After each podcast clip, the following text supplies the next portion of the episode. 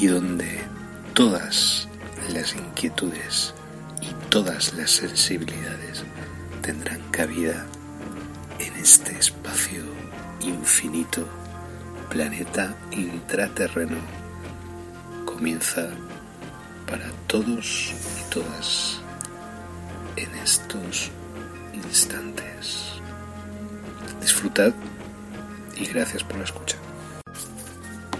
Bienvenidos al misterio en planeta intraterreno, donde todas vuestras dudas serán resueltas y donde todas las inquietudes y todas las sensibilidades tendrán cabida en este espacio infinito, planeta intraterreno, comienza para todos y todas en estos instantes.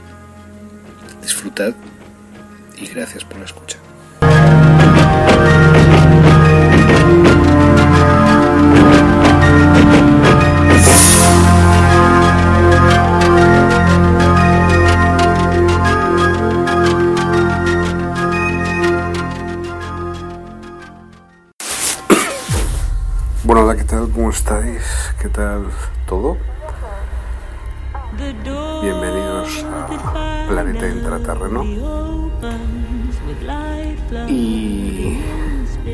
Pues estamos en unas circunstancias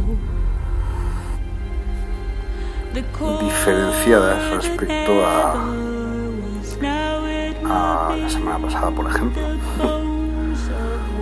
Yo esta semana puedo decir que he publicado un libro que se llama Día 1320, eh, un recordatorio de cómo éramos en el futuro. Y es un poco jugando pues eso, como un poco el tema del futuro retorno, ¿no? es decir, el eterno retorno y todo esto, el futuro primitivo y estas cosas. Eh, entonces, claro, este libro, pues la publicación de este libro pues, ha, ha, tenido una repercusión grande en mi vida.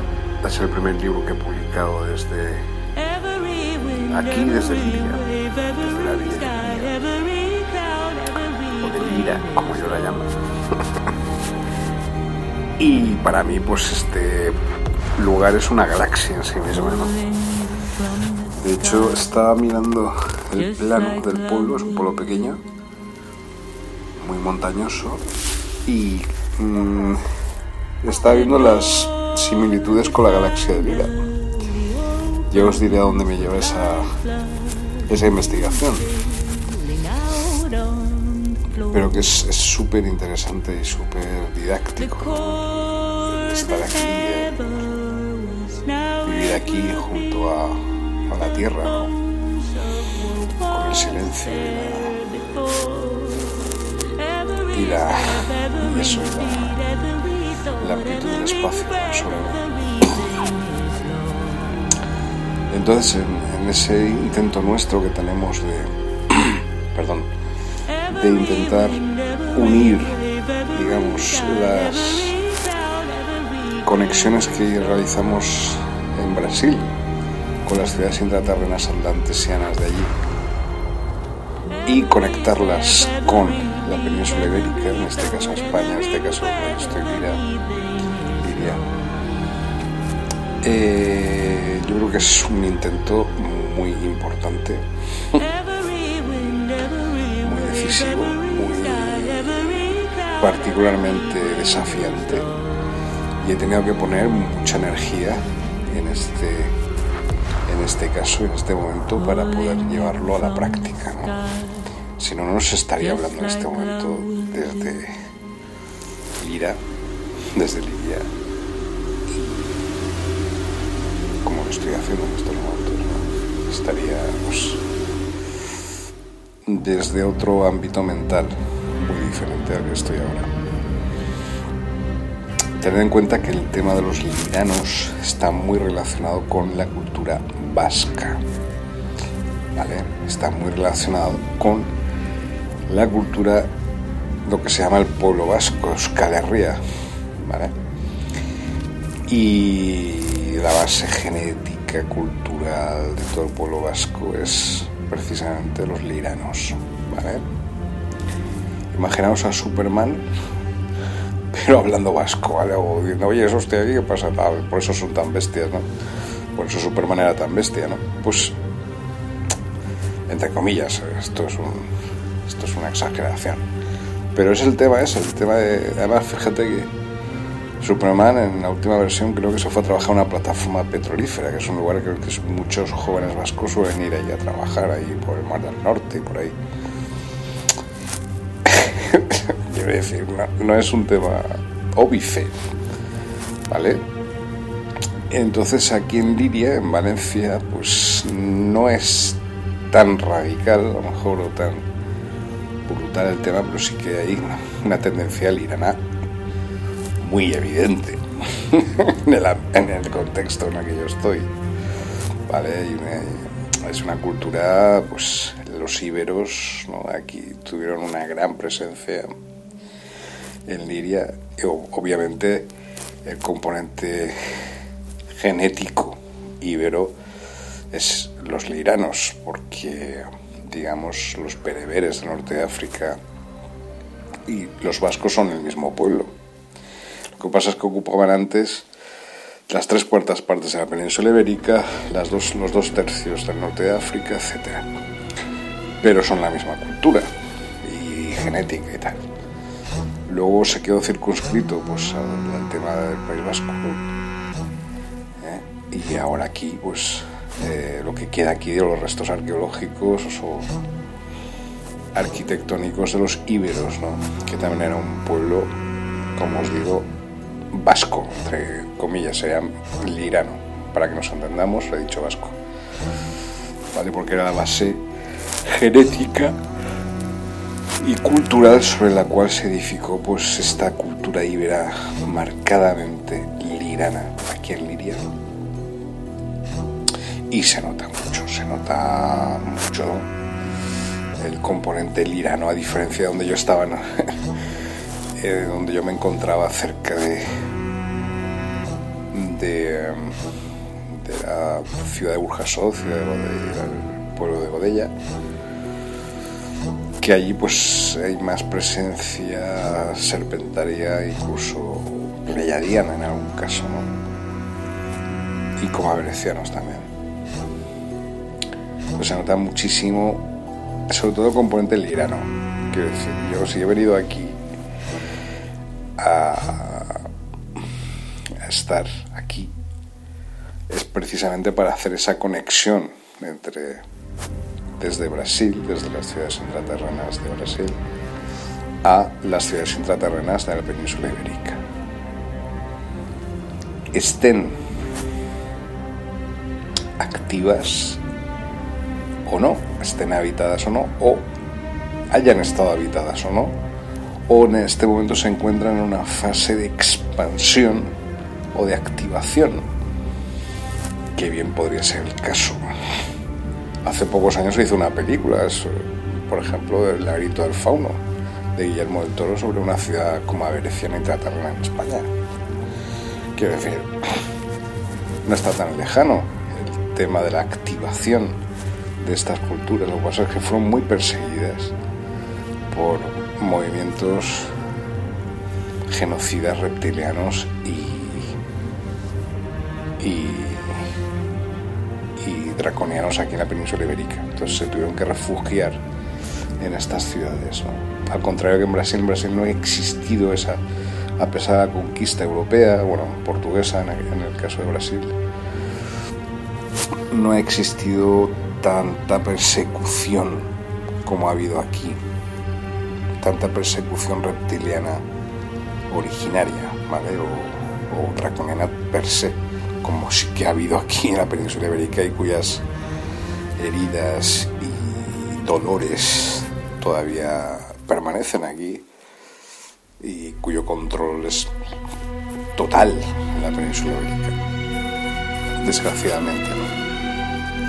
De hecho, es un, estar en España es, es triste, una sensación de, mucho drama y de mucho tensión. Incluso la forma de comunicarse los españoles entre sí, hay mucha tensión. Y comparado donde, donde yo vengo, o sea, donde viene de Brasil me refiero. Y que me gustaba. La verdad es una diferencia que me gustaba respecto a España. Sobre todo para, para alguien que se dedica a menesteres intelectuales, pues la verdad es que es un, una gozada vivir en un país como Brasil es muy bien comprendida tu situación anímica allí. Sin embargo, aquí no tanto. Aquí es más un país de soldados o de gente muy tensa, ¿no? De mandar, obedecer, tal. Es jodido. Aquí es, es península ibérica, pero por esa, por esa guerra que hubo entre razas extraterrestres y que arrasaron y siguen arrasando los draconianos y los reptilianos y dominando las, las razas regresivas la superficie de la península ibérica. En Brasil no es tanto, hay un mayor equilibrio entre las razas en la superficie, me refiero, y existen muchísimas, miles de ciudades intraterrenas por parte de estos atlantesianos. Pero, pero, pero, pero, y ahí voy al núcleo de mi investigación eh, yo estuve de allí desde el 2012. Yo allí entré en contacto con los intraterrenos de México o con la, la subcultura maya que se refugió, esa es mi teoría, bajo ciudades intraterrenas mayas. No, no se fueron a, las Pléyades no, o a Alcione, a su estrella de origen, los mayas galácticos, sino que están bajo tierra. ¿Vale? Entré en contacto pues, a través de una rama político-militar, como sería el ZLN, con los cuales todavía tengo vínculos muy fuertes, que se han ido fraguando con el tiempo y con la confianza, y que yo respeto mucho a todas esas poblaciones y comunidades indígenas de México, ¿vale? Y del norte de Guatemala. Eh, el anterior Submarcos, por ejemplo, pues teníamos una relación muy cordial. Ahora pues se transformó Subcaleano, no sé exactamente ahora cómo está el tema interno de ellos, pero veo que siguen fuertes y me alegro, me alegro todo lo que sea en, favor de las poblaciones indígenas mayas y de la organización del pueblo no desde arriba, sino desde el pueblo, lateralmente, yo creo que es muy positivo en cualquier caso. Aparte de todas las filosofías que escribió Submarcos, los cuentos del viejo Antonio, es una maravilla literaria, literariamente hablando. vale. Bueno, pues yo me, eh, dentro de lo, donde yo me encontraba en Brasil, allí realicé ese contacto también con México, aún estando en Brasil, y en, Brasil llegué a tener ese contacto con los liranos también. Eso es algo que no he dicho a nadie hasta el momento. No es que sea un subsecreto o un semisecreto, pero sí que os puedo asegurar que no mucha gente sabe esa conexión. ¿Vale? pero con poblaciones liranas. Allí, bajo tierra, las ciudades intraterrenas. ¿Vale? Y la zona donde yo estaba ubicado, la zona donde yo me encontraba, estaba y se notaba muchísimo la cultura lirana. Era como si yo estuviera en el País Vasco, literalmente. ¿vale? Muy parecido, muy, muy, muy parecido. O sea, eran liranos. A pesar de ello, también existía una mayoría de población atlantesiana que se podría, de alguna manera, eh, asociar con eh, poblaciones pleiadianas más antiguas. pero atlantesianos, e incluso puede haber alguna facción nórdica por allí, pues hubo ciertos elementos nazis, como ya sabéis, en esa zona del sur de Brasil. Es muy probable que hubiera muchos pleiadianos también, junto a esas poblaciones atlantesianas y liranas, donde yo me encontraba en Brasil. Eh, como venecianos había, pero en mucha menor medida de, la que hay aquí. me refiero a España, Península Ibérica, Ibérica, Iber. Aunque yo creo que el término Iber, pero es un poco para despistar respecto al auténtico origen de la cultura de la península ibérica, que sería más bien Irán, como se estoy esto nos deja un buen sabor de boca para la próxima etapa o para las próximas eh, audiciones que vamos a que vamos a realizar. me he puesto el despertador a las 6 y 20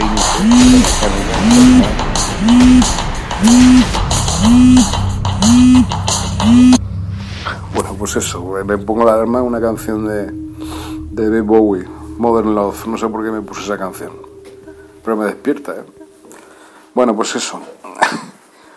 eh, estábamos en un punto muy interesante, muy importante. Yo creo que es una cosa para mí muy mm, emotiva, ¿no? Es una cosa con la, cual, con la cual yo llegué a intimar mucho con el tema lirano allí en, en Brasil.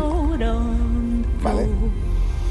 Y quizás entonces toda la preetapa que yo he llevado en la ciudad de Burjasot es simplemente una preparación para llegar aquí o de alguna manera volver al origen, al origen o a la investigación original, originaria que yo comencé en el 2012. ¿Vale? Entonces, esa conexión ya nos atlantesianos, uh, aquí es muy evidente. Aquí puede que sean atlantesianos o lemurianos, ¿vale? Aunque estoy todavía, no estoy muy convencido del tema de los lemurianos, pero mm, es, posible que haya, como os digo, una, una fuerte presencia de los lemurianos aquí. O a lo mejor algún tipo de lemurianos, no sé, regresivos o regresivas. no, sé, no sé. O que estén muy infectados por algún tipo de regresión. ¿Vale? Eh, pero no, yo veo que aquí, precisamente, eh, de hecho, existe una gran relación entre atlantesianos y lemurianos, como ya sabéis. ¿Vale? Lemuriano sería más la zona del Pacífico, atlantesianos la zona del Atlántico, del Atlántico, etcétera, descendientes, etcétera. Pero eh, yo creo que una, una cosa que aquí hay mucha, al igual que ocurrió en Brasil y ocurre en Brasil, y ocurre en las, también en el País Vasco, es los pleiadianos. De hecho, la diosa de los vascos es una extraterrestre Diana, Mari. ¿Vale? Una de las diosas de los, vascos. ¿Vale? Entonces, claro, es. Y además esa relación con las poblaciones indígenas que yo tuve allí en Brasil está muy relacionado también con las poblaciones indígenas de aquí de la península ibérica. Entre ellas, pues podían ser, como no, y son de hecho los liranos, liranos, atlantesianos, pleiadianos y tendríamos el factor coma vereciano que aquí es evidentísimo, al igual que en el País Vasco. No haya tanto en Brasil donde yo estuve, allí el factor coma vereciano, es decir, lo de las hadas, los duendes, con capacidades tecnológicas de construcción de naves espaciales y tal, y entrada y salida las mismas. No es tan evidente en Brasil, pero aquí sí, aquí sí. en Liria, en Liria y en el País Vasco también. o sea, siempre que hay liranos hay como agrecianos. Entonces, eh, una cosa que me extrañó mucho ahí en Brasil es no encontrar esas referencias como agrecianas tan evidentes como aquí. No sé si por a lo mejor no hice un rastreo mm, eh, cultural en los registros culturales de los pueblos indígenas, de los otros tupi guaraní, o los cainangue, o, los, otras poblaciones originarias de Brasil. Pero es muy posible que ellos hablaran también de esos seres, ¿no? que estuvieran en concomitancia con ellos, en contacto con ellos, pero, vamos, evidentísimo. Entonces, no sé, a lo mejor hay como una conexión que se me escapó ahí en Brasil o algo. Y sin embargo aquí lo veo muchísimo más evidente. De hecho hay un paz aquí cerca donde yo vivo que se llama Goblins, o sea, y además aparece la cara de un duende así. Es decir, es es muy evidente la presencia y muy divertida ¿no? la de los pumagrecianos aquí. Pero la presencia pleyadiana es brutal aquí en, en Liria. Al igual, por ejemplo, en Brasil donde yo estuve era San Jorge, ¿vale? San Jorge el, el matadragones, reptiliano, ¿no? Eran pleyadianos, pleyadianos, San Jorge, el Ogún de los orishas de allí de Brasil la cultura brasileña. Aquí Liria está invadida por San Miguel. No es San Jorge, pero es San Miguel y aparece haciendo exactamente lo mismo que San Jorge, matando un dragón. Y está por todos los lados. En cada calle de Liria hay una representación de San Miguel, lo cual es bastante tranquilizador. Lo que pasa es que, claro, la propia Iglesia Católica se ha apropiado de esa representación icónica y la ha reptilianizado, es decir, lo ha convertido en lo contrario de lo que representa. ¿Vale? Sobre todo una iglesia que hay aquí, que es barroca y tal, que el cura es bastante reptiliano, me llevo fatal con él. Y ha habido unos movimientos extraños los últimos meses por aquí a nivel incluso militar. ¿eh? quiero decir. Y parece ser que la duquesa de Alba y tal venía aquí a exprofeso a esta iglesia. Pero bueno, el resto de, como os digo, a pesar de esa fuerte herida, digamos herida entre comillas, o intento de presencia reptiliana en Liria, la base lirana, en concomitancia con los aldantesianos y los pleiadianos, es fuertemente guerrera, fuertemente guerrera contra los reptilianos, fuertemente guerrera, igual que en el País Vasco. Eso es o sea, impepinable aquí, al igual que también en, Brasil. ¿Vale? Tenemos esos tres vértices del triángulo, sería País Vasco, sería Liria, Lira y sería Brasil, el sur de Brasil tener ese triángulo en la cabeza eh, reflejado, ese diagrama, porque quizás en el centro de ese triángulo encontraremos alguna señal. No sé si será las Islas Azores o Cabo Verde o algún sitio que puede ser muy interesante de investigar. Eso lo podéis realizar a través del Google Earth y estas cosas, ¿vale?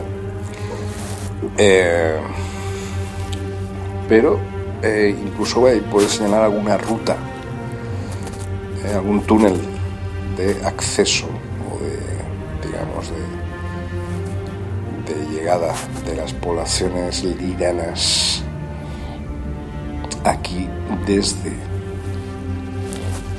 Brasil, que no. Quizá yo, yo he realizado un viaje que no es tan extraño y que se realizaba en el pasado de una manera muy concomitante, muy, muy habitual. Puede ser. Yo tengo esa teoría. Entonces estoy en el mejor lugar, en la mejor ubicación para volver a retomar la investigación en el punto en el que yo lo dejé allá en, en Brasil. Y hoy, en este momento, estoy realizando una grabación precisamente nocturna, que es lo que yo hacía habitualmente ahí en Brasil, y yo trabajaba sobre todo por la noche. Por el día no es que durmiera, pero tenía otro tipo de actividades. Pero por la noche me dedicaba yo pues, a realizar mis actividades pues, como vídeos o podcast, como lo que estoy haciendo en estos momentos. Y yo creo que estoy realizando lo mismo, pero por todo lo que os he explicado anteriormente en este mismo audio. Es decir, he realizado un viaje transoceánico que en realidad es un viaje totalmente natural y que mucha gente lo hacía en el pasado, hace millones de años, pero que nos lo han borrado de la memoria histórica. Nos han querido vendernos otra historia que no tiene absolutamente nada que ver con la realidad, con lo que realmente ocurría aquí. Y estamos intentando simplemente descubrir cuál es la auténtica historia de la humanidad en, total concomitancia, valga la redundancia otra vez, esta palabreja, con muchas poblaciones de otros sistemas galácticos, ¿no? extraterrestres e intraterrenos. ¿no? Yo creo que eso ya es evidente para mucha gente en estos momentos. Entonces, mm, es, no es óbice, pero es obvio que tengamos un fuerte componente político en estos últimos días. Pero más que nada político es más que nada el, tema guerrero-lirano, es decir, el tema guerrero lirano-pleyadiano contra los reptilianos, ¿vale? Y eso se fundamenta sobre todo en el tema, pues, político, ¿no? Yo creo que eso va a ser una actividad muy fuerte a partir de ahora que vamos a estar realizando nosotros desde aquí. Mm, aunque asuste a quien asuste, pues no es mi problema. Yo pues, tengo mi vida, tengo mis capacidades y las tengo que utilizar y las uso y las debo usar. Aparte de las investigaciones exopolíticas que estoy realizando, por supuesto. Siempre desde ese punto de vista el intentar estar en un punto de vista diferente, diverso, más elevado del resto para poder desde ahí desgranar los conocimientos que puedan ser útiles y prácticos para vosotros y vosotras. Desde luego no es una tarea fácil. no es una tarea fácil por el lugar en el que me encuentro en estos momentos, que es muy parecido mentalmente a donde yo me encontraba ahí en Brasil. Entonces, para mí es muy familiar, es muy bueno el poder hablaros desde este estado mental en el que yo estoy ahora, sin tomar nada extraño, simplemente un té con miel y dejar mi mente pues que fluya, O que, o que exprese lo que tiene que expresar, Yo creo que no es gratuito, no es, no es obvio decir esto. Creo que comprenderéis la tremenda paliza intelectual que yo me he dado desde el año 2012. y ese enorme viaje transoceánico a dónde me ha llevado. Cuando yo me fui con el libro de JJ Benítez bajo el brazo, también añadiendo notas de ZLN y políticas y códigos y tal,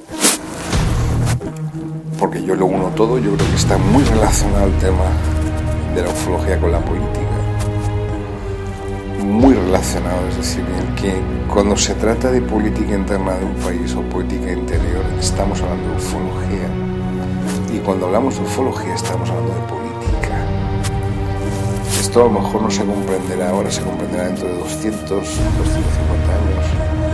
Ahora a lo mejor, pues no se comprende. Así que yo pues me manejo en los dos mundos, aunque para mí es lo mismo, pero eh, obviamente, evidentemente no podemos cabalgar en ese mainstream todavía. No es el momento. O quizás la gente todavía no está preparada para eso, no sé. Yo intento ser muy dúctil, muy flexible en todas mis apariciones, ¿no? Bueno, y que el 22 de octubre ahora pues cumpliré 47 años, cumpliré 47 vueltas alrededor de esta estrella local, el Sol. ¿Vale? 47 otoños. Es una es una etapa, es una edad guapa, es una edad bonita, es una edad activa, es una edad muy diferente a los 46, los 45, los 40, todos los que pasan. Muy diferente, entonces no puedo tampoco, estoy cerca de los 50, pero yo me siento igual que cuando tenía 13 años, quiero decir, incluso muchas motivaciones y tal. Físicamente sí que he cambiado, obviamente no para bien, pero no físicamente en aspecto externo, sino las células de mi cuerpo están ahora más fuertes que nunca. Y, además se, se ha añadido toda la experiencia que yo he ido adquiriendo porque yo tuve una infancia muy dura, porque yo estaba casi siempre todo el tiempo enfermo. Era, era habitual en mí estar enfermo. Desde que nací, además nací no era muy fuerte, era pequeñito, era delgaducho y sin embargo me fui haciendo fuerte con el tiempo. Y ahora, pues como digo, una edad cercana a los 50, al, medio siglo, digamos. pues mi, capacidad celular, después de, una lucha tremenda que tuve con, contra el cáncer de hígado y con, un accidente que casi acaba conmigo, pues mi cuerpo se ha recuperado y ahí se recuperó muy bien en Brasil. Lo que pasa es que los últimos meses allí, los últimos tres años, últimos meses sobre todo, fueron muy tóxicos por el tema que ya conocéis. Y evidentemente yo intenté amoldarme a aquella situación, pero era imposible. Incluso físicamente mi cuerpo tuvo una gran decaída física por toda la energía negativa que se estaba desplegando en Brasil y desarrollando en Brasil. Y ahora pues me he pasado una etapa mm, serpentaria, se puede decir, en la ciudad de Burjasot, en Valencia, y ahora estoy pues en la ciudad volviendo a los orígenes, a la fuerza original, digamos, al, digamos, al propósito inicial y original, que es, y siempre ha sido los liberanos, ¿no? Siempre el factor humano, ¿no? Eh, como sabéis, Lira es la galaxia en la cual surgieron todas las razas humanas, no una ni dos, sino muchas razas humanas. Es el origen de la raza humana y de, las culturas humanas en todo el universo. Eh, por lo tanto, pues ahora me encuentro de alguna forma en el origen y estoy volviendo a esos orígenes o ese origen táctico y simbólico y celular y genético, ¿no? cósmicamente hablando. Estamos hablando de la conexión intraterrenos-cosmos. Y nosotros por medio estamos en una villa, en una ciudad que se llama Ilia. ¿Vale? Con un fuerte componente reptiliano que han intentado implantar y siguen incluso sirianos ve por aquí, pero que están siendo muy ajusticiados los últimos días. La palabra clave es ajusticiados. O sea, aquí en Libia, no hay términos medios. Y es una fuerza y una energía cada segundo mecánico es una lucha constante. No hay parón. No hay parón. y no existe términos medios. O es uno o es otro. No puedes ni siquiera mantener alianzas espurias como se puede se podría definir. ¿Vale? Tienes que estar con los buenos. Aquí está muy claro quiénes son los buenos y quiénes no. Es decir, aquí es evidente, físicamente evidente, como era en Brasil, en el País Vasco también. Bueno, entonces claro, es aquí donde debo plantar las semillas del centro modular de la galaxia Epsilon, donde debo volver a implantar las semillas estelares del nuevo centro de, digamos, de expansión de la galaxia Epsilon de los eridanianos, que en realidad son liranos también. Ya hablaremos de ese tema, aunque los eridanianos tienen otra historia, más con los cetianos, con los sumitas y otra gente. Pero bueno, de eso ya hablaremos en su momento, porque como hay miles de razas que todavía ni siquiera hemos tenido la oportunidad de explicaroslas, quiénes son, qué hacen, cuáles son los planetas de origen, cuáles son sus agendas, a qué se dedican, en qué zonas se encuentran aquí, qué hacen, cómo puedes identificarlos, etc. Estamos todavía iniciando la logística básica para poder realizar todo ese trabajo. Aparte, pues la aparición súbitamente de, tres naves reptilianas cuyas entradas y salidas se encuentran en la Sierra de Calderona. ¿vale? No están en la base de Betel, están en la Sierra de Calderona, en un lugar concreto cuyas coordenadas las tengo. Las tengo. Pero obviamente son naves reptilianas, es decir, no sé yo si es adecuado ir a visitar aquella zona. ¿Vale? Pero que los tengo ubicados, los tengo ubicados. Eso os lo puedo asegurar. 100%. Eh, entonces, pues, pues nada, estamos muy a gusto aquí, eh, transmitiendo desde Lira, desde Liria. Y obviamente al estar aquí en Liria, Liria vamos a entablar contacto con los fundadores insecto, con los dilimunienses, los auténticos fundadores de la raza humana. Y ese va a ser el gran encuentro. Ya no tercera, sino cuarta o quinta fase, ¿vale?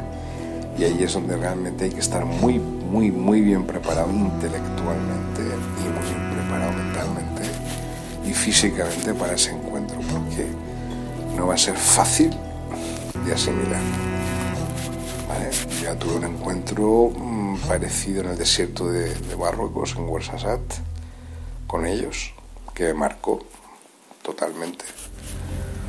Pero ahora, ahora es evidente que, voy, a, voy a entablar contacto con los dirimonienses, los grandes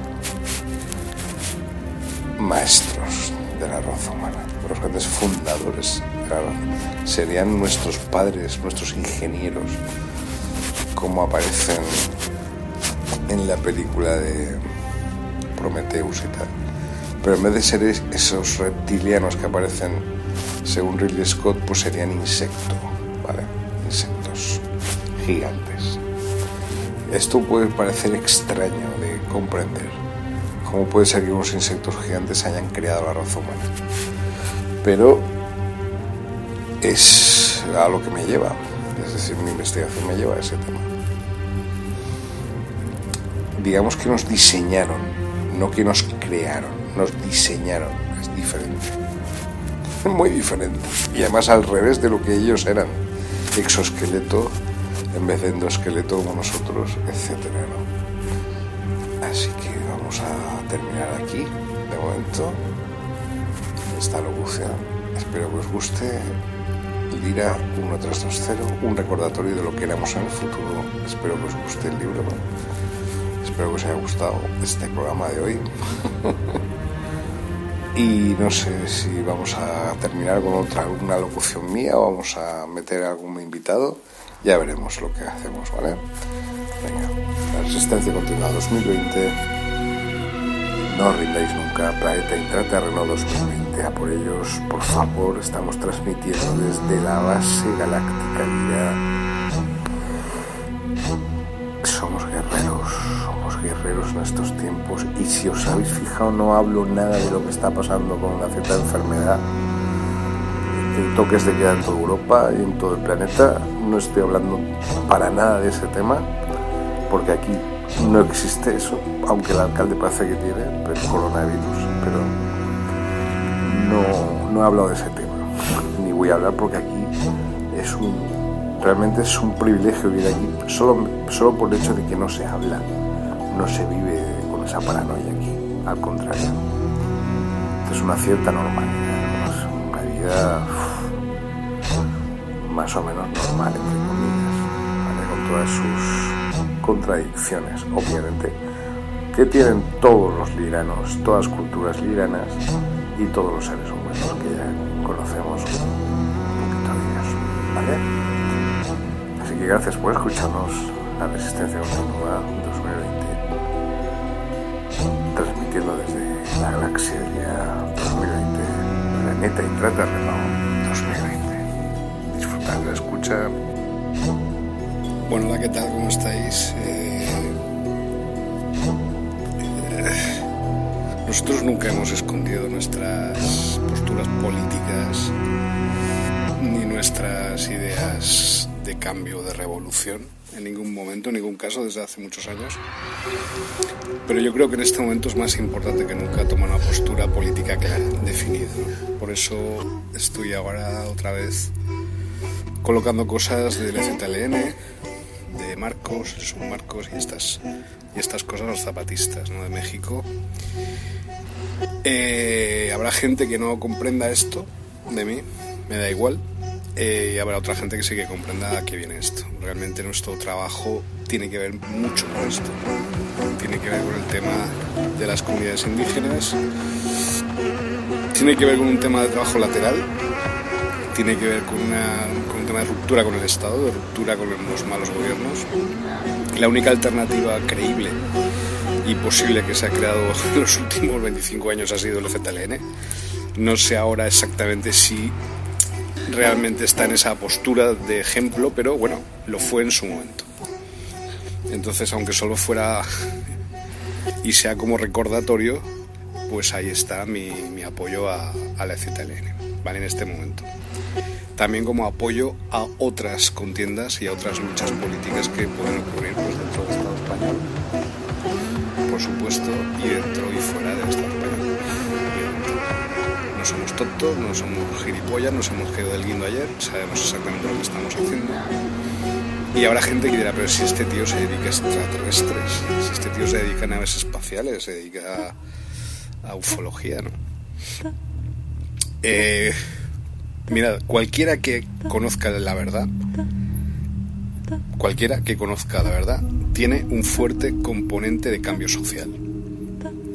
No digo un poco, digo, un fuerte componente de cambio social, una ruptura política radical, es decir, y tienes que ir hacia los de abajo, ¿vale? Mi corazón está a la izquierda y abajo. Quiero que lo tengáis muy clarito. Y que cuando conoces la verdad no puedes dedicarte a estos temas como si fueras un ufólogo de salón o como si te dedicaras a, a investigar el tema ovni como si estuvieras medio, medio enloquecido y viendo una vez todo el tiempo. No es ese nuestro tema. Nuestro tema es un cambio radical de sistema. Un cambio revolucionario, un cambio para los que nunca han tenido nada, para los que nunca les han dejado tener nada y para los que siempre les han quitado todo. Por eso estamos aquí, fundamentalmente. El tema OVNI, el tema de extraterrestres, tiene que ver. Hola. No te ibas a dormir. Estoy hablando con la compañera. el tema OVNI, por supuesto, tiene todo que ver con el tema de cambio político, el tema político. Hay gente que no va a comprender esto. Hay gente que no va a comprender. O se comprenderá pues de aquí a 250 años. todo, toda persona que la verdad tiene un fuerte componente de cambio social. y de cambio social en el cual es posible que todo el mundo tenga las mismas posibilidades, tenga acceso a las mismas posibilidades de enriquecimiento cultural, de acceso a la cultura, de acceso a la riqueza material, espiritual, etcétera, que esté al abasto de todos, no de unos pocos o de unas élites. Y en esto, en esto, los extraterrestres y los intraterrenos tienen mucho que enseñarnos, porque sus formas de organización son absolutamente democráticas, absolutamente desde abajo, no son jerárquicas, excepto en el caso, claro, de los susodichos reptilianos y de la comunidad. Entonces todo aquel que conoce la verdad, todo aquel que llega a la verdad, o aquella que, llega, que llegáis a la verdad, os daréis cuenta de que eso es necesario que tengáis un fuerte carácter para cambiar las cosas. No podéis simplemente dedicaros a escribir libros sobre extraterrestres y quedaros ahí, ¿no? Tenéis que dar un paso más allá. Tenéis que dar un paso para intentar cambiar las cosas en este mundo, ahora. Y unir, uniros con personas que os pueden ayudar, os pueden eh, dar un golpe así en la espalda y decir, eh, ¿qué pasa? Acuérdate de quién eres. Humildad. Ese es el cambio. Estar unidos a otros y a otras personas y crear comunidades. Eh, comunidades unidas frente al riesgo que, que conlleva esto de la pandemia y la pérdida de libertades. Ahora me acabo de enterar hace justo unos minutos de que van a crear, no, que van a imponer el toque de queda. O sea, como si estuviéramos en la época de Franco. El toque de queda. O sea, eso significa no poder salir por las noches. ¿Y eso qué va a ayudar? A que la pandemia se extienda o se deje de extender. Que alguien me lo explique. o sea, ¿Qué pasa? ¿Que, que el virus eh, navega mejor por las noches o se disfraza mejor y se cuela mejor? ¿Hay peligro en las fiestas o en las discotecas o los pubs o los clubs de que hay más riesgo de contagio? O, o igual de riesgo que si te comes una paella con la familia. Da lo mismo que seáis cinco personas que seis, pues resulta que no. Si sois más de cinco ya es riesgo de pandem pandémico. Si sois cinco no. ¿eh? es decir, ya hemos sobrepasado y hemos saltado ya en la línea de lo absurdo y la línea... Yo no voy a proponer nada, porque no soy nadie para proponer, pero yo propondría pues una insumisión frente a esto generalizada, una insumisión de la sociedad, un decir no basta, basta esto, basta lo que está ocurriendo, basta esta comedura de cabeza, basta este control y ya no queremos, no queremos eh, funcionar por vuestras cadenas de pensamiento, por vuestras cadenas de obedecer y mandar y obedecer y mandar y obedecer. No, jerarquías, no. Entonces yo propongo, no, o sea, no propongo, yo creo que debemos dar el paso ya y decir que no. Que esto no lleva a ninguna parte. Que esto es una gilipollez. Y que debemos mmm, plantearnos realmente qué es lo que está ocurriendo. De que si realmente la pérdida de derechos humanos va a producir un descenso en el riesgo de extenderse a la pandemia. No sé si me explico, ha sido un poco complicado explicarme. Yo creo que no, yo creo que no tiene nada que ver.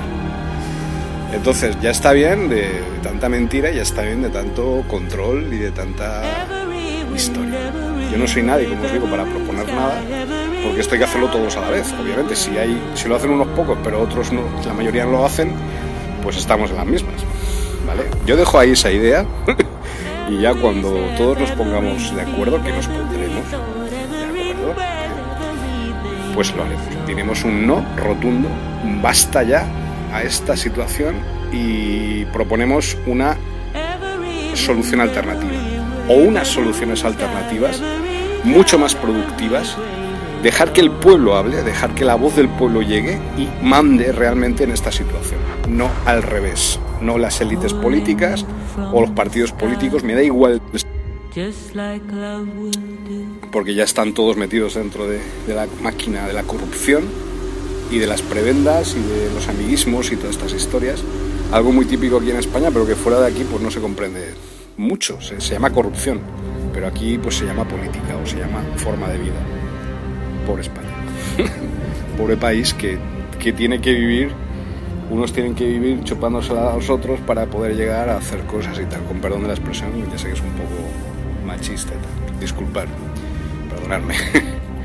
El tema es ese, es decir, realmente eh, cuando uno llega a la verdad, cuando uno se dedica a investigar, porque mi forma de investigación o la manera que yo llegué a la investigación, mejor dicho, no es usual, no es normal.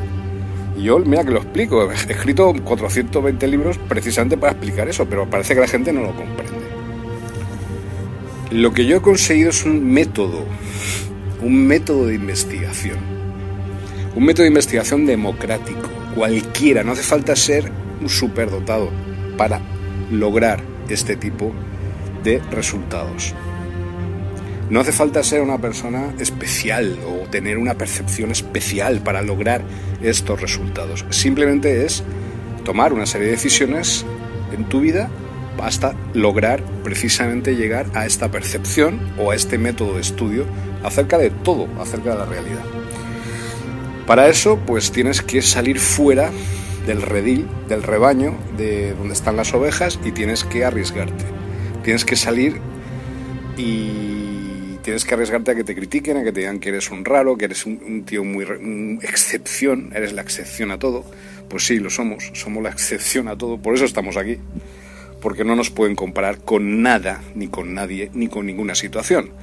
Y como os digo, esto no es eh, exclusivo de mí. Es decir, cualquiera puede llegar a esta a este método o puede llegar a esta situación de esclarecimiento de la verdad en la cual ves la verdad tal cual es, no lo que te pretenden echar encima, eh, esos velos o esas imágenes que te pretenden, eh, digamos, controlar o te pretenden dar miedo o te pretenden llevar por un camino que no es que sea el tuyo o deje de serlo, sino que no es la realidad. Entonces estamos ahora aquí, estoy aquí encima de la terraza, viendo todo el panorama en 360 grados, y eso es el objetivo final. El objetivo final de una vida es eso, es lograr la visión total, la visión en 360 grados. Y eso no hace falta que os pongáis unas gafas de, de realidad virtual en 360 grados para ver la realidad. Simplemente es quitaros todos los condicionamientos que os han metido desde pequeños, desde la infancia, eh, en la familia, la escuela, etc. Quitaos todo eso porque el estado natural del ser humano es la multidimensionalidad. ¿Vale? Eso, vamos, eh, Scali, a la que yo llamo Scali, mi compañera que está ahí observándome, sabe muy bien de lo que estoy hablando, porque ella sabe exactamente lo que es la multidimensionalidad.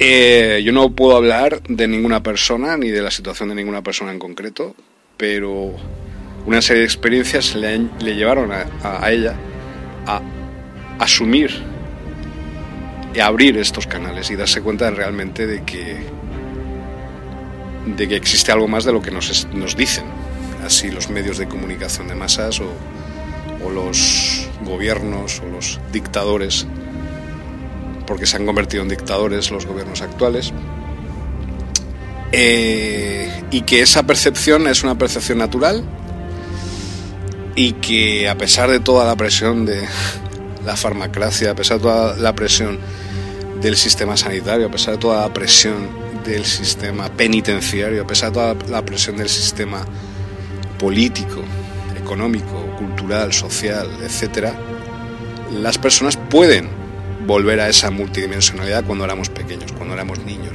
los niños de Roswell, que es una raza a la que pertenezco yo o que he sido aleccionado por ellos, como por ejemplo aparece ahí en Star Wars el Yoda, ¿no? Pues sería algo así, o el niño Yoda, mejor dicho, porque el Yoda ya abuelo es un poco no, no tiene nada que ver con lo que yo estoy hablando. Más el niño Yoda, sí, lo que parece la serie de Mandaloriana, de Mandalorian, sí, sí que tiene que ver con nosotros. Es esa capacidad de liberar la mente, de ver la realidad en 3D, de ver la realidad en 360 grados, lo que no quieren los gobiernos, los sistemas de control mental institucionalizados, sea la iglesia, como la que estoy viendo ahora enfrente de mí, las iglesias, o sean los sistemas ideológicos y políticos, o sean lo que, lo que sea. Hay muchos mecanismos de control reptiliano de la población. Entonces, yo estoy ahora en un lugar encima de tres ciudades intraterrenas. Una de ellas es de comaverecianos, es de duendes, de hadas, de elfos, con muchas capacidades y eh, actitudes tecnológicas, capacidad de construir naves espaciales. De aquí, justo aquí debajo, a unos pocos kilómetros bajo la superficie. Todavía no he visitado las cercanías de, esa ciudad como avereciana, pero lo voy a hacer en breve y voy a intentar investigar, no, voy a hacerlo, voy a investigar acerca de una tecnología megalítica que me han dicho que existe por allí y empezar a conectar ciertos puntos de energía que hay aquí en una serie de líneas, de rutas, de túneles quizás, y aparte de la famosa base de salida y entrada de ovnis reptilianos que tengo aquí en la falda de la montaña de la Sierra Escalona. Perdón, Escalona, no sé por qué digo Escalona, Calderona. Escalona, Escalona debe ser por Cataluña o por ahí, no lo sé. No sé por qué digo Escalona, perdonad. Bueno, pues ahí hay una base de entrada y salida de naves. Mm, reptilianas, ¿vale? Muy fuerte. No está en Vetera, no está en la base militar de Vetera, sino está un poco lejos de Vetera, entre Holocau, eh, Náquera, Serra, por allí está la entrada. No os voy a decir la ubicación exacta, aunque la poseo, porque tengo que ir allí a cerciorarme personalmente, lo cual es un riesgo.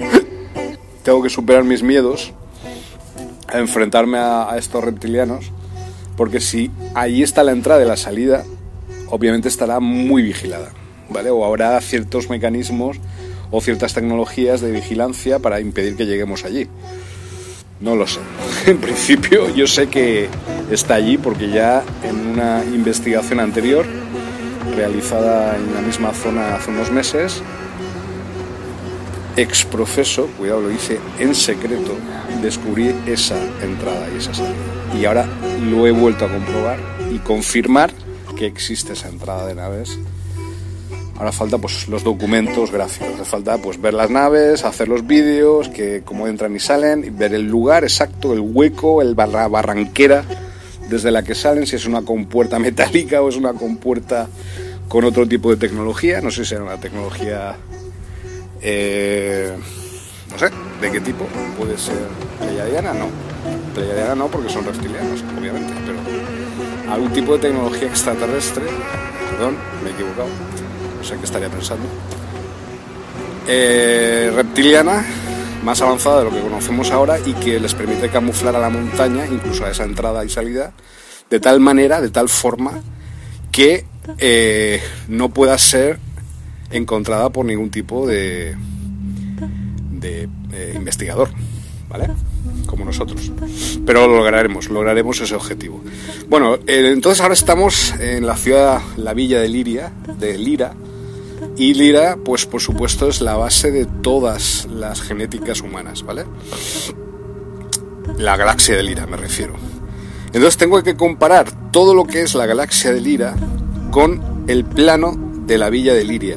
Quiero ver si realmente existen puntos en común o si realmente eso es una investigación que nos va a llevar a algo. Yo creo que sí, yo creo que mm, la propia conformación del centro histórico de Liria es exactamente igual que la constelación de Lira. Y cada uno de los puntos de Liria corresponderían a cada una de las estrellas que conforman la constelación de Lira. Pero eso ya os lo enseñaré cuando tenga el trabajo realizado, el mapa, porque va a ser espectacular. Entonces podríamos hacer una ruta dentro de Liria, una ruta eh, cósmica, eh, una ruta a través de diversos portales que deben existir aquí, escondidos, en digamos, el casco antiguo o incluso en las montañas aledañas, como puede ser este monasterio San Miquel o Santa Bárbara, por poner un ejemplo. ese es un trabajo apasionante que, que me ha dado la, la, propia Villa de Liria la posibilidad de investigar a ese nivel y de llegar a ese nivel. Porque aquí es que es impresionante la inspiración que yo poseo aquí para investigar. Es, es constante, es un borboteo constante de energía cósmica. Sol- Solamente hay que rascar un poco, ver un poco lo que hay aquí, te das cuenta de que esto no es lo que parece. Este, pues bueno, apa- es una apariencia de un pueblo rural, de economía rural, y sin embargo un- una fuerte presencia histórica, ancestral, y una fuerte tendencia hacia las artes creativas. Eso no encaja bajo ningún concepto usual de análisis de un pueblo pongamos de Castilla o por ejemplo, yo que sé, cualquier. Aquí hay algo especial que permite y hace posible que Liria sea lo que es. Uno de los lugares más conocidos internacionalmente por su música ¿eh? y por otras eh, aportaciones al, al espíritu creativo humano. ¿no? Es, un, es un lugar apasionante, lo digo, estoy enamoradísimo. Estoy, muy excitado, muy excitado de estar allí, en todos los sentidos, pero sí excitado a nivel intelectual eh, y a la vez muy estable a nivel emocional. Es decir, mejor lo que veíais en mí cuando estaba en la ciudad de Burjasot, pues era una cierta inestabilidad emocional muy pronunciada o que se podía ver en mí. Sin embargo, al llegar aquí, nada más llegar aquí, la estabilidad emocional, ¡pac! La tranquilidad se ha apoderado de mi espíritu. Es- Estoy realmente en una especie como de Santa Santorum o de Meca del, del intraterrenismo, ¿no? Por eso es como si estuviera en casa. Yo me siento en casa aquí, no hace falta nada especial o que alguien me hable o que alguien me diga algo concreto o que las personas se muevan de una manera. No hace falta. Ya de per se, el estar aquí ya es, para mí es un lujo, es un privilegio, es una, es una, es un regalo, es una sorpresa constante. Como os he dicho acerca de- del propio mapa de la constelación de Lira, comparándolo con el plano físico eh, cenital de el casco histórico de Liria. Al mismo tiempo, estas tres ciudades, como os digo, la reptiliana es la más aparente porque es la que más intenta joder al resto y sigue intentándolo a través de sus entradas y salidas que están en las iglesias, en algunas de ellas, no en todas, en una en concreto. Eh, pero, como os digo, hay aquí una fuerte presencia atlantesiana al mismo tiempo que lemuriana. ¿eh? Son lo mismo, atlantesianos y lemurianos. Liranos, por supuesto, lirano-íberos. Los liranos son los vascos, es la cultura de Euskal Herria, es la cultura del norte de África, los bereberes, etc. Pero nos intentaron engañar con el tema de Iberia, para que no pudiéramos comparar y descubrir el origen en Lira, ¿vale? Entonces, en vez de llamar íberos, voy a llamarlos liranos, desde un punto de vista de el acervo genético de aquí. Entonces, tal es la eh, concatenación de eventos que nos llevan a comparar Liria con el País Vasco a nivel genético, como digo, de los liranos, que mucho me temo que encontraremos en el futuro al- algún historiador encontrará alguna conexión entre los íberos, entre comillas, como os digo, yo los llamo liranos, y los vascos, como cultura ancestral. Siempre es necesario tener un filtro de crítica hacia uno mismo y hacia lo que uno cree y piensa, pero estoy muy convencido de esta teoría. Segundo lugar, allá donde hay liranos, yo donde yo me encontraba en Brasil también había liranos. Esto no os lo había dicho hasta hoy y esto es muy importante. Yo allí era como estar en el País Vasco, muy parecido, ¿vale? O estar aquí en Liria. Entonces, el trasvase que hice a través de la ciudad de Burjasot para poder llegar aquí a Liria eh, fue lo más duro. una vez ya he llegado aquí, ya estoy aquí ya, ahora el trabajo se va a realizar de una manera más sencilla, se va a diversificar ¿eh? y vamos a hacer cosas mucho más interesantes de las que hemos hecho los últimos meses o incluso dos años. Liranos. Allí donde yo estuve, al sur de Brasil, había muchos liranos. Siempre que hay liranos, hay coma, coma berecianos. En el País Vasco, que también lo he visitado, he estado ahí unos días, estuve unos días hace muchos años en, los Pirineos navarros, pero vamos, forma parte de, de la cultura vasca. Allí entré en contacto directo con los comabercianos. Bueno, ellos entraron en contacto directo conmigo, los llamados duendes, elfos, hadas, etc. Me acudieron a mí y hablaron conmigo, aunque sea una locura.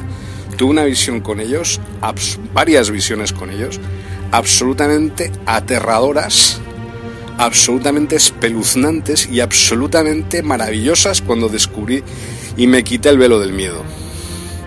Yo estaba en un bosque de alledos, había como una especie de niebla y aquello le llaman el...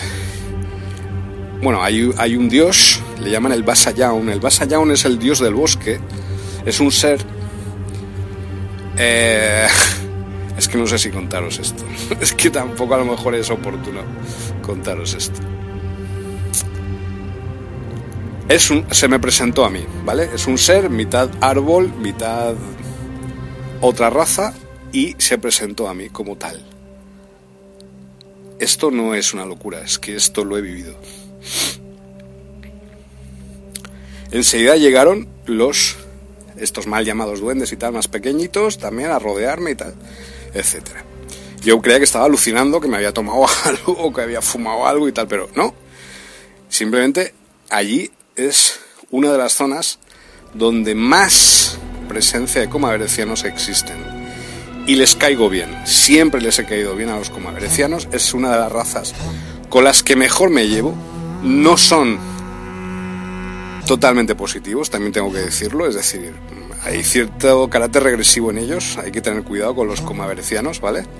Pero, pero también tienen un lado oculto, un lado secreto guarda ese secreto, digamos, de colaboración con otras razas extraterrestres, precisamente en el mismo afán de expulsar a los sirianos B o a los reptilianos de los lugares donde se hayan acotado o, donde hayan eh, colocado sus portales eh, electromagnéticos de... gracias, gracias. Tú sí que la tienes esa visión total. No es tan difícil, tú ya la has logrado. Es simplemente estar normal. Como cuando estabas bajando las escaleras, de repente veías colores, pues eso es la percepción normal de la realidad en 360 grados. Bueno, estoy comentando una cosa a Elizabeth Alfaro Pérez, que estoy hablando con ella. Ella también es residente de aquí de la Villa de Liria. Y me está ayudando muchísimo precisamente a comprender todas esta, estas agendas ¿no? de los intraterrenos. Entonces los comaverecianos, como os digo, están en una agenda positiva de ayuda a la raza humana. Por eso siempre están con los liranos, porque obviamente si los liranos es la base de todas las razas humanas, negros, chinos, asiáticos, etc., obviamente eh, son apoyados, son ayudados por nuestros amigos duendes féricos, con capacidades tecnológicas, como digo, de construcción de naves espaciales y de otras tecnologías. Bueno, entonces en el País Vasco tuve esa, digamos, esa presentación. Ellos se presentaron a mí. Esto que os digo no es una flipada, es, me ocurrió. Y hubo una especie, pues me hicieron como una especie de baile y me hicieron como una especie de, me pusieron una especie de, no sé, una especie de traje extraño. Y, pero les gustaba hacer eso conmigo, es decir, necesitaban verme contento. Los comaverecianos siempre quieren que yo esté feliz y contento. Debo ser parte de esa raza, o una gran parte de mi genética debe ser, de alguna manera o en algún lejano ancestro, debo de haber, eh, debe de haber tenido un contacto carnal con humanas, ¿no? Es bastante probable, algún fauno, no lo sé. yo creo que sí. Y de ahí, de esa unión, pues nació esa genética hasta hasta la que yo os estoy hasta, hasta el momento actual en que os estoy comentando este mismo episodio que me ocurrió en el País Vasco. Esto fue en el año 1999, un año brutal. Luego entablé contacto en el desierto de Marruecos meses después con los dilimunienses, los fundadores Insecto, que también están tope unidos con los humanos. ¿Vale? Hay dos razas que están siempre con los humanos, los insectos y los magalecianos. Para bien o para mal es así. O sea, estamos unidos para toda la eternidad. ¿Vale? Luego, vale. Pleiadianos pueden venir, irse, volver, etc. Otras razas, lemurianos también, hacen lo que quieren. Eh, los otros, ¿cómo se llaman? Los atlantesianos también, tienen otras agendas. Pero los liranos están constantemente apoyados por estas otras dos razas, como aberecianos, punto, insecto, dilimonienses, fundadores de insecto. ¿Vale? A partir de ahora voy a llamar a los dilimonienses, les voy a llamar F. ¿vale? Para no usar la palabra insecto, que a veces hay personas que les dan un poco repelús. ¿Vale? A partir de ahora vamos a hacer eso. Bueno, pues vamos a dejar de momento esta alocución estamos realizando desde el centro de Lidia. Estoy en un lugar que es estratégico, porque estoy 360 grados, la visión que poseo, y veo todo, desde la Sierra Calderona, el, enclave Santuario San Miguel, y Santa Bárbara, que es también un yacimiento de posibilidades infinitas para nuestras investigaciones. ¿Vale? Así que nada, vamos a dejarlo de momento. La resistencia continúa. Espero que hayáis disfrutado este programa, tanto como yo al realizarlo. La resistencia continúa 2020 más que nunca. Planeta intraterreno 2020. A por ellos.